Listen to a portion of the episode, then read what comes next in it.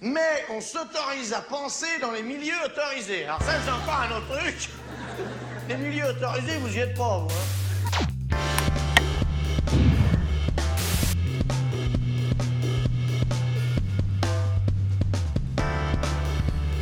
90 chercheurs, auteurs, journalistes, artistes, militants. Il n'en fallait pas moins pour faire l'analyse de ces 50 dernières années d'une France devenue foncièrement néolibérale. Et qu'il est devenu d'autant plus depuis l'élection d'Emmanuel Macron, il y a 5 ans, et récemment réélu pour 5 années supplémentaires.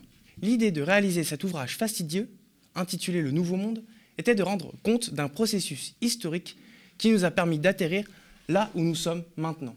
Dominé par une classe politique qui a massacré les services publics, dominé par des élites économiques et financières qui en sont là justement parce que depuis près de 50 ans, la classe politique s'est évertuée à leur dérouler le tapis rouge en dérégulant, en faisant des cadeaux fiscaux, encore et toujours plus.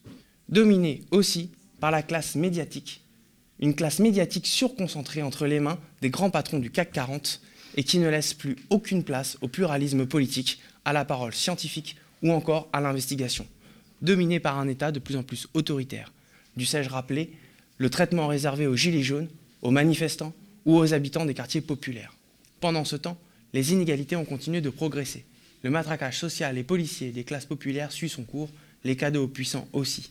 Et le fer de lance de ce paradigme néolibéral et autoritariste, Emmanuel Macron. Pour parler de tout ça, j'ai le plaisir de recevoir sur le plateau du média Alan Poplar. Bonjour Alan. Bonjour. Et merci d'avoir euh, accepté cette interview. Vous remercie. Vous êtes donc un des co-directeurs de cet ouvrage qui s'appelle donc Le Nouveau Monde, paru aux éditions Amsterdam et qui fait partie de la collection que vous avez lancée qui s'appelle L'Ordinaire du Capital. On sort de 5 ans d'Emmanuel Macron, on vient de vivre un moment politique, l'élection présidentielle. Il a été réélu pour 5 années supplémentaires. Est-ce que ce monde-là, il est si nouveau? Pourquoi le Nouveau Monde? Alors, le Nouveau Monde, c'est d'abord un. Donc, c'est le titre de l'ouvrage, en effet. Euh, c'est d'abord un slogan de campagne. Euh, c'est un slogan que, Macron a lancé euh, en 2017 et qui était censé, disons, symboliser ce projet porté par un homme neuf qui prétendait renouveler les règles et les routines de la vie politique, qui prétendait renouveler le personnel, les pratiques, les institutions politiques. la société civile aussi, c'est voilà, un mot qu'il utilisait beaucoup qui euh, prétendait euh, édifier une nouvelle société euh, ouverte, bienveillante, pragmatique, progressiste, évidemment, et rassembler autour de lui des Français qui, qui communiaient dans une même croyance dans, dans, dans l'innovation, même culte de l'innovation, et une même croyance dans la fin des idéologies. Bref, une république, une république des honnêtes gens. Cinq ans après, euh, il y a encore quelques Français, euh, nombreux, hein, des Français qui croient, euh, qui continuent de croire et, et dur comme fer hein, à cette illusion. Bah, la preuve, ils l'ont voilà, ils l'ont réinvesti. été, absolument, il a été réélu. Mais pour tous les autres, euh, pour tous les autres, le Nouveau Monde apparaît pour ce qu'il est, à savoir, euh, il apparaît pour ce qu'il est dans, dans, sa terrible, terrible, comme terrible régression. Parce que le Nouveau Monde, c'est, euh, si on fait un petit bilan, le Nouveau Monde, c'est 10 millions de personnes pauvres c'est 8 millions de personnes à l'aide alimentaire. C'est 12 millions de personnes qui n'arrivent pas à se chauffer chez elles. C'est euh, 300 000 personnes qui dorment de mort. Le Nouveau Monde, c'est 1,4 million de personnes qui n'ont pas un accès sûr à l'eau potable et 90% des cours d'eau qui sont pollués aux pesticides. 2500 euh, blessés, 30 éborgnés, 5 mains arrachées, euh, rappelle, c'était pendant notamment pendant le, le, mouvement, le mouvement, des Gilets jaunes. Des Gilets jaunes. Le Nouveau Monde, c'est 1000 morts au travail, simplement pour les salariés au régime général. Bref, le Nouveau Monde, c'est d'abord une brutalité sociale, c'est d'abord une politique de classe dont les effets sont euh, absolument euh, manifestes. Donc c'est ça qu'on a voulu documenter. C'est la brutalité de ce, de ce moment-là, du moment Macron, mais à travers l'idée du Nouveau Monde, évidemment, et en creux de tous les articles qui composent ce volume, on a voulu aussi euh, montrer, ou en tout cas donner à voir, euh, qu'un autre monde pouvait être possible. Bon. Euh, un nouveau monde qui romprait avec euh, euh, la prédation des communs, avec la négation, la domestication de la démocratie, et avec aussi la destruction de l'environnement. Bon. Voilà, voilà le projet hein, de retourner, retourner en quelque sorte ce slogan politique contre lui-même, même si, hein, je, tiens à le préciser, ce, ce livre-là n'est pas un programme politique, hein, ce n'est pas, son, objet. Et c'est un ouvrage fastidieux, il y a énormément de personnes qui se sont exprimées dedans. On répète, 90, euh, il y a 90 auteurs qui se sont exprimés dedans qui réunissent, euh, qui réunit énormément de, de, de, de grilles de lecture différentes parce qu'on a des journalistes, des intellectuels, des sociologues, des philosophes, des voilà, on a, quand même une palette de gens et de, et de lunettes d'observation très différentes qui s'expriment aussi sur des thématiques extrêmement diverses droit du travail, économie, sécurité, gestion du maintien de l'ordre, fiscalité, grandes entreprises, inégalité sociale, etc. Comment déjà vous avez réussi à réunir autant de monde? Et euh, qu'est-ce qui vous a poussé surtout à entreprendre ce travail-là? Bon, en effet, il y, a, euh, il y a une centaine de contributions, 150 peut-être, et une centaine d'auteurs, d'autrices, d'auteurs qui ont participé à ce volume. Vous l'avez dit, hein, ce sont pour l'essentiel des chercheurs, mais on trouvera aussi des journalistes, on trouvera aussi des, militants, praticiens, on trouvera aussi des écrivains. Et euh, l'idée, c'était de rendre compte d'un moment politique qui nous semblait euh, singulier à un moment politique aussi qu'on a saisi euh, dans sa bascule. Euh, c'était au moment où on a commencé, où on travaillait à, l'écriture de ce livre, ou à l'édition de ce livre, plus exactement. c'était le moment où, du moment des Gilets jaunes, c'était le moment du mouvement sur les retraites, c'était le moment, le début aussi de, de, la pandémie. Bon, il nous semblait important de faire la synthèse de tout cela, euh, de le réinscrire dans, l'histoire longue du néolibéralisme, euh, pour essayer de, donner forme et de donner à, comprendre ce que nous étions euh, en train de vivre en un temps, encore une fois, de bascule et d'accélération. parce qu'en fait, finalement, c'est ça le cœur de cible de, l'ouvrage. finalement, on, en vient déjà à, ma question suivante. C'est effectivement le, la cible, c'est le c'est la société néolibérale dans laquelle on est et qui est en plus exacerbé, enfin je veux dire son meilleur, euh, son meilleur ambassadeur, que, le meilleur ambassadeur que ce paradigme-là n'a jamais eu, c'est Emmanuel Macron.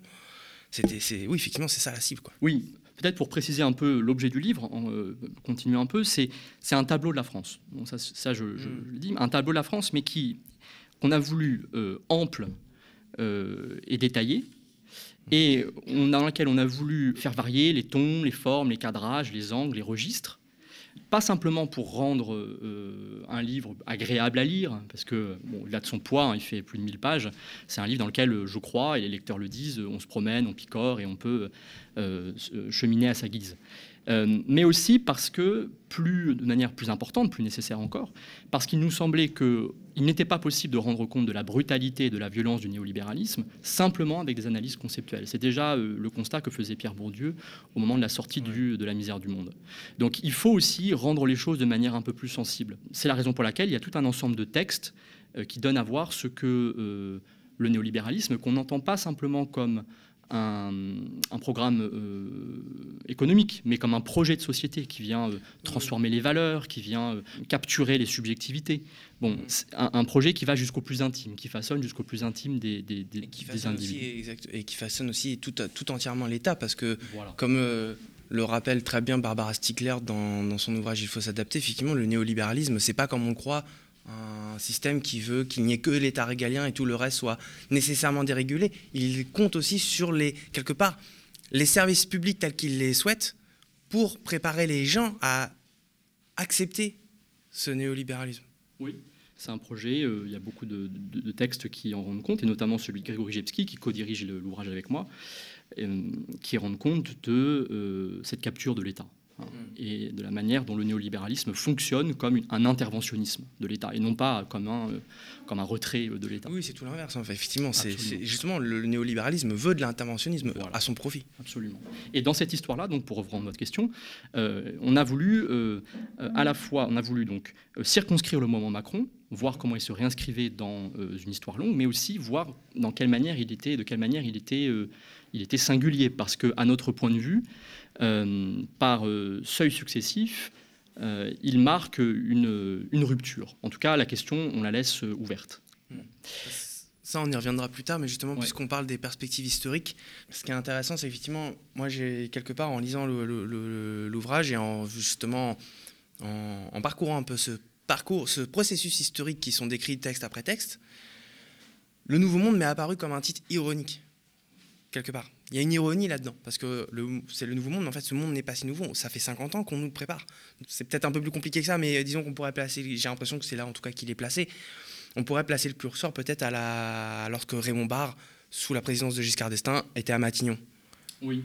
Bon, et en effet, hein, c'est un, titre, mais pour ceux qui l'employaient, Macron en premier, ce, titre, ce mot d'ordre-là, mot d'ordre politique, il n'est pas ironique. Hein. c'est des gens qui, qui, ont cru absolument renouveler, en tout cas qui, ont fait croire qu'il renouvelait en profondeur la, vie politique française. Mais oui, alors le, néolibéralisme, puisque c'est notre fil rouge, c'est euh, un projet qui naît euh, en tant que projet intellectuel, qui naît dans, dans l'entre-deux-guerres, euh, en France, mais avec ses références internationales, autour notamment en 1938 hein, d'un colloque qui est organisé par un journaliste qui s'appelle Lippmann. Bon. donc ça, on, on, en parle un petit peu.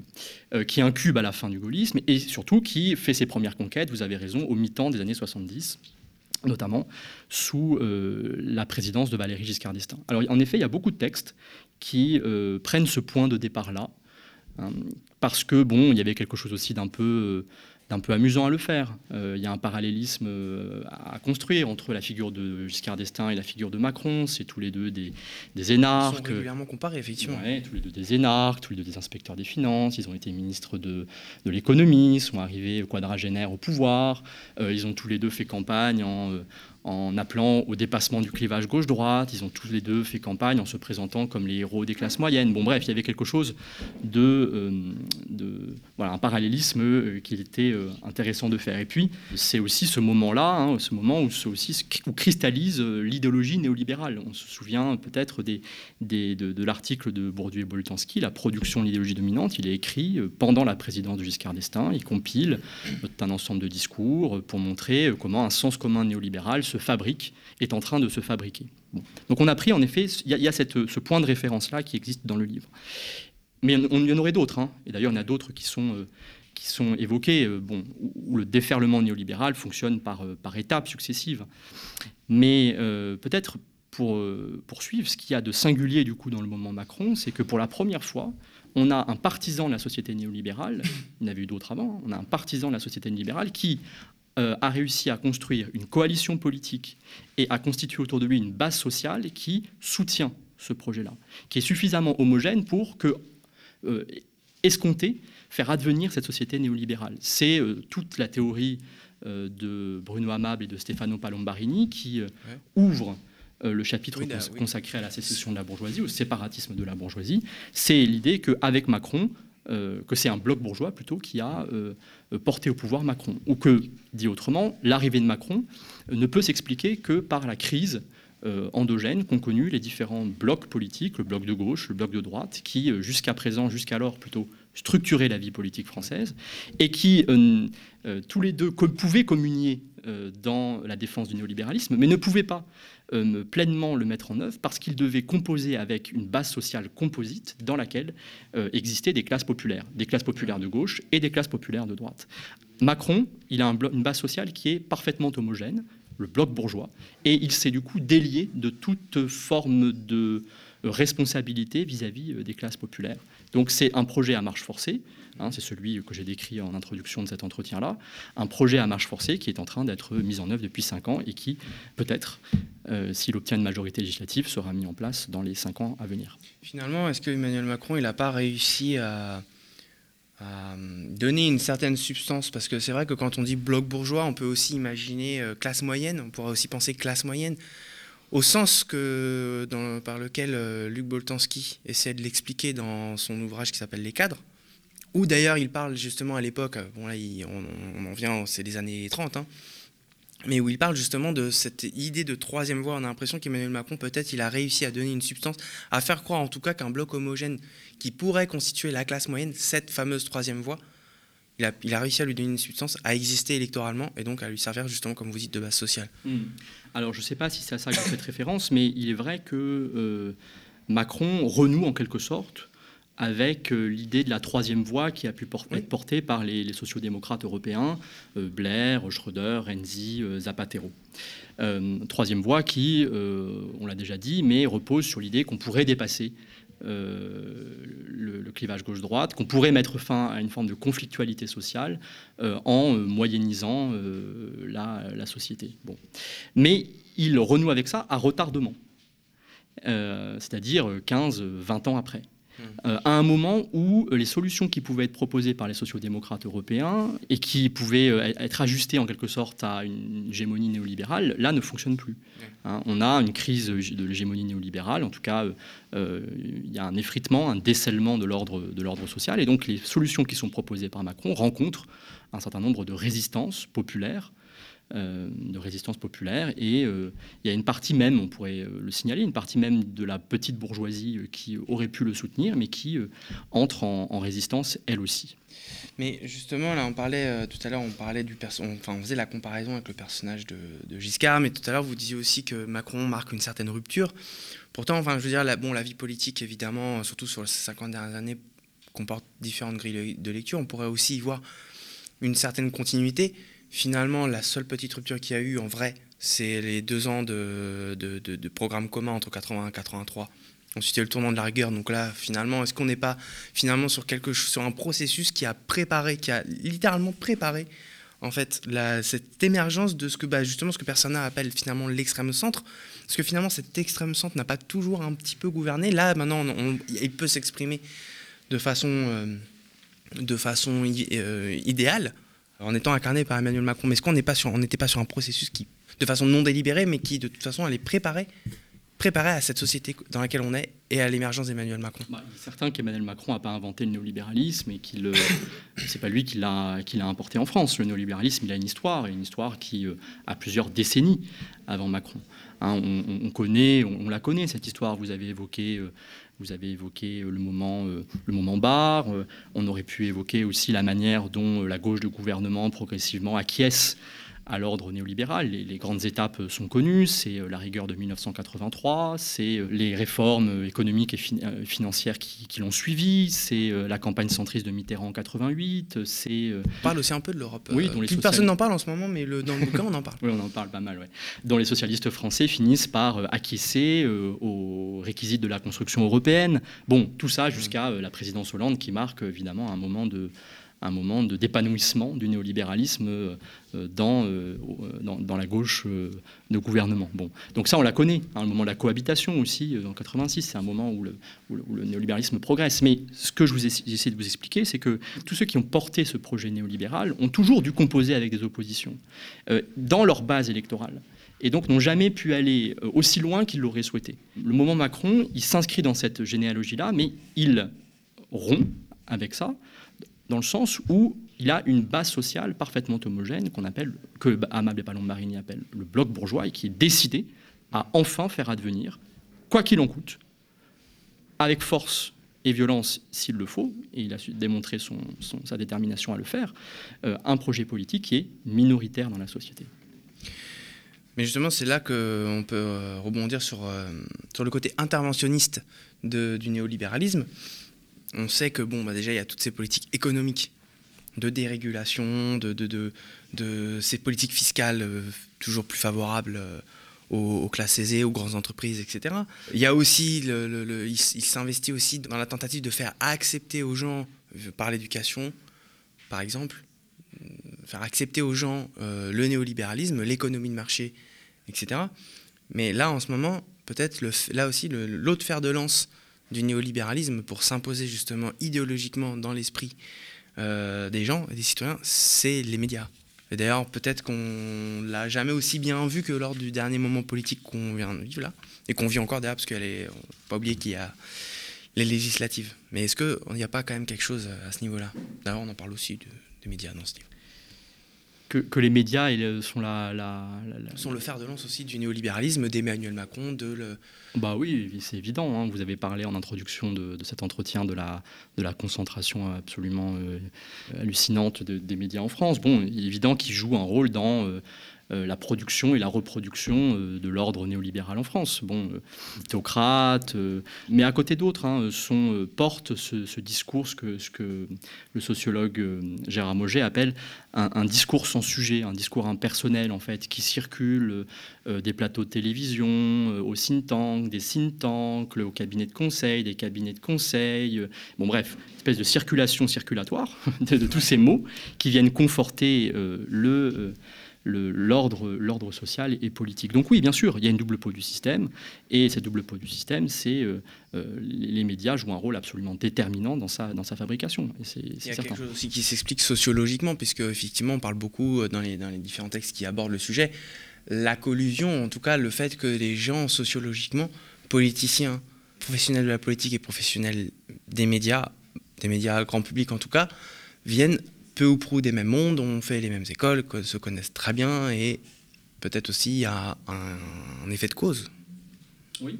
Bah, alors si euh, vous, parlez du coup d'une forme d'oligarchie, c'est ça qui serait. Oui, bah, vous avez raison. Hein, il n'y a pas que, il a pas qu'en Russie qu'il y a une oligarchie. Hein. y a en France aussi, ça existe. Mm. Bon, euh, les, celles et ceux qui nous écoutent euh, se, souviennent que euh, les cinq premières fortunes françaises détiennent autant que les 27 millions de Français les plus pauvres.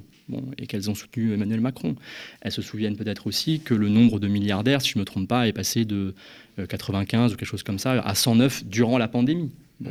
Donc oui, évidemment, il y a une oligarchie française. Et vous avez raison aussi, on observe une interpénétration des élites politiques, économiques, on pourrait même ajouter culturelles, académiques, qui s'allient dans une même capture de l'État.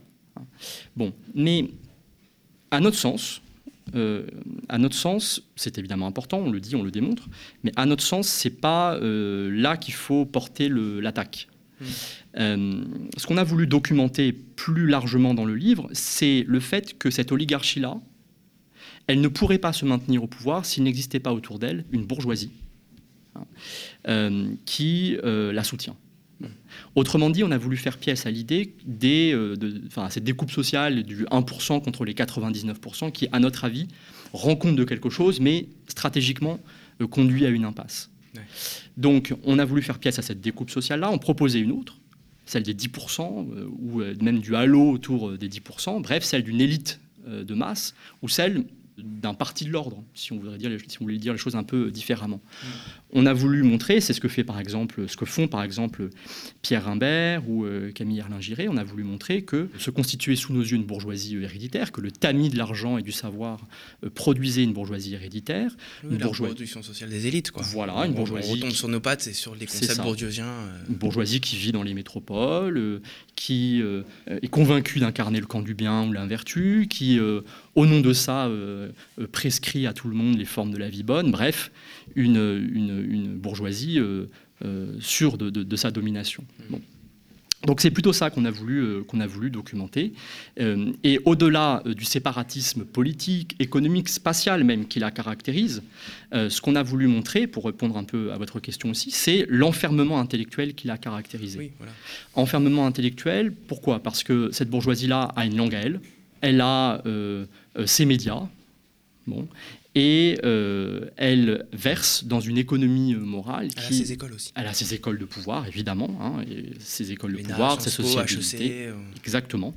Et euh, du coup, elle verse dans une forme d'économie morale qui n'a plus rien à voir avec l'économie morale populaire. Et donc, on, revient à ce que, au point de départ de notre discussion, on est dans un moment politique où Emmanuel Macron, le bloc bourgeois qui le soutient, ne rend plus compte, ou ne fait même plus mine de, de, de, rendre compte aux classes populaires. Il y a une forme de de, de, sécession, de séparatisme. C'est même plus du, mépris, c'est de l'indifférence en fait. Ben, c'est de l'indifférence, mais qui quand même, si on regarde les cinq dernières années qui viennent de se passer, ont été euh, caractérisées par un mépris euh, qui euh, rarement aura été aussi déboutonné. Et un autoritarisme aussi, parce que quand on fait la critique du néolibéralisme, on se concentre souvent sur l'aspect économique et social, mais il y a aussi bah, l'État régalien qui est quand même là et qui sert aussi ce néolibéralisme.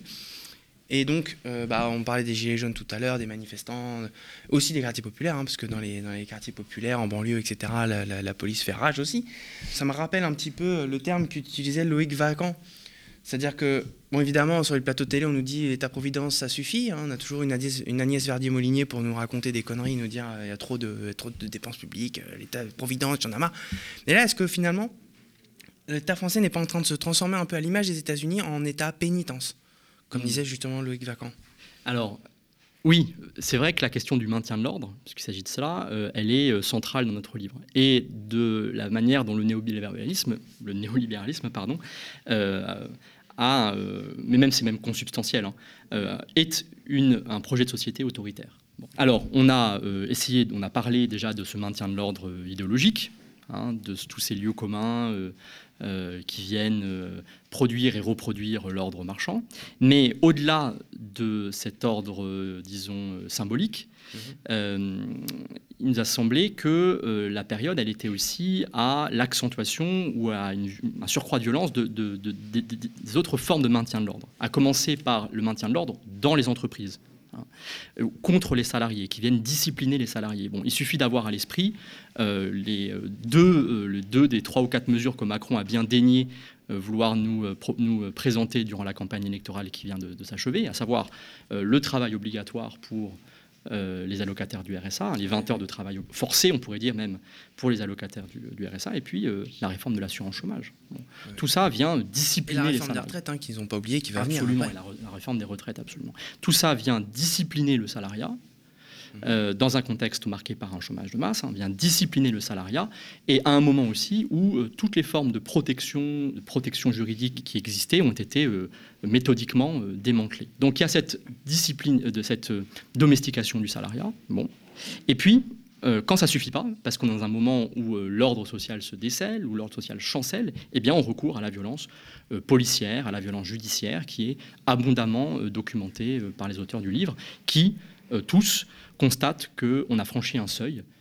Et euh, sous euh, le quinquennat d'Emmanuel Macron qui vient de se terminer. Ah on n'a jamais eu autant de blessés, autant de et comparutions immédiates en masse euh, pendant la période des Gilets jaunes. de toute façon, ça a continué ensuite lorsqu'il y a eu les manifestations contre la loi sécurité globale, contre la réforme des retraites. Ça, ça a continué, ça a continué à chaque fois des, des problèmes avec les interventions policières qui sont, de, qui sont de plus en plus violentes. Oui, c'est vrai. Et en fait, pour finir, c'est euh, la dernière partie de l'ouvrage, c'est surtout, ça va être, on rentre dans quelque chose de peut-être un peu plus littéraire, si je peux me permettre. J'ai l'impression que l'entreprise aussi, un petit peu à la façon dont on avait euh, conçu Émile Durkheim, enfin en tout cas à la manière dont Émile Durkheim avait conçu la sociologie comme quelque chose mm, visant à casser des mythes. Est-ce que aussi, parce que là je vois par exemple la partie qui s'appelle justement mythologie, est-ce que c'est pas justement le but n'est pas justement de revenir sur des concepts qui sont à la fois utilisés par la droite et l'extrême droite, comme le coût du travail, le grand emplacement, des choses comme ça. Oui, alors vous faites référence à la dernière partie du livre. Oui, c'est ça. C'est ça, une, euh, c'est une série d'une cinquantaine de textes, plutôt courts, un peu, un peu féroces, euh, un peu goguenards, euh, bref, qui, qui viennent aussi appuyer là où ça fait mal. Quelque chose qui vient peut-être remettre en question justement l'imaginaire néolibéral dans lequel on essaie de nous, dans lequel on essaie de nous maintenir. Absolument. C'est une cinquantaine de textes qui sont consacrés à des objets pas moi, le SUV, euh, à euh, des expressions. Vous avez cité euh, le grand remplacement, on, pourrait en citer d'autres, le coût du travail, pourquoi pas, à des figures, bref, un ensemble en fait de petits objets, mais au travers desquels on arrive à déplier ou à déconstruire le sens commun néolibéral. Bon. Mmh. Et en essayant de le faire de manière un peu, un peu sardonne, quoi, pour euh, encore une fois, appuyer là où ça fait mal. Donc ce sont des auteurs comme Bégodeau, euh, comme euh, Éric Chauvier, comme Johan Chapoutot, comme Amina Damerji, comme bon, Mathilde Larère, qui viennent écrire ces textes-là en appui de tous les autres qui sont déjà dans le livre, écrits par, par Gérard Moget, par Nathalie Quintane, par Sandra Lucbert, par Frédéric Lordon aussi, mm. et qui eux aussi s'attaquent à cette langue hégémonique qui non seulement neutralise euh, la pensée critique, mais capture le sens commun et bloque le débat. Donc pour finir euh, cette interview, on, aimerait rappeler que Emmanuel Macron a été réélu pour 5 ans. Donc évidemment, tout ce dont on vient de parler là, c'est pas fini. On est loin d'en avoir terminé. Donc je suppose que pour euh, la collection de l'ordinaire du capital, il va y avoir encore du boulot. Oui, oui. Bon, alors attendez, là on enregistre à un moment où la campagne la campagne initiative a encore lieu, où les résultats ne sont pas connus. Je ne sais pas quand sera diffusée l'émission, mais... C'est vrai que le euh, rapport de force est moins large qu'on l'imagine. Il est plus serré entre euh, l'Union populaire, euh, la nouvelle Union populaire et les marcheurs. Oui, ce qui, ce, qui, ce, qui, ce qui est important là dans le moment dans lequel on est, c'est que c'est de voir que le, Emmanuel Macron a gagné l'élection présidentielle, mais il porte un projet qui est minoritaire dans la société. Et le champ politique, en réalité, il est structuré aujourd'hui en quatre blocs. Hein. le bloc bourgeois, le bloc euh, euh, de gauche ou populaire incarné par Mélenchon, le bloc d'extrême droite, et puis le, un grand bloc d'abstentionnistes. Bon. Aller à, marche forcée comme Emmanuel Macron entend le faire avec euh, la retraite à 65 ans, etc., nécessairement débouchera sur des formes de- d'instabilité et d'opposition euh, politique euh, importantes. Bon, les grandes questions euh, ne sont pas réglées, euh, elles continuent de se poser, et euh, voilà, peut-être que l'élection législative permettra d'y voir un peu plus clair. Et peut-être, euh, pourquoi pas, de donner à une, une majorité à ceux qui veulent changer les institutions, parce que peut-être on en est là aussi. Si, la si une minorité arrive à toujours avoir la majorité, c'est peut-être qu'il y a un problème institutionnel. Peut-être. Sans doute, oui, bien sûr, il y a un problème institutionnel. On est dans un blocage, un moment de blocage euh, qui intervient dans une crise de l'hégé- l'hégémonie néolibérale. Donc, euh, oui, d'instabilité, de, de- de violence, tout ça sur fond, évidemment, de, de crise climatique. Bah, merci beaucoup, Alan. C'est moi qui vous remercie. Merci à vous d'avoir suivi cet entretien. Vous le savez peut-être, le média a enfin repassé le cap des 10 000 abonnés. Si vous voulez continuer à pouvoir suivre ces entretiens, la contre-matinale, nos enquêtes, abonnez-vous aux médias. Sur ce, je vous dis au revoir.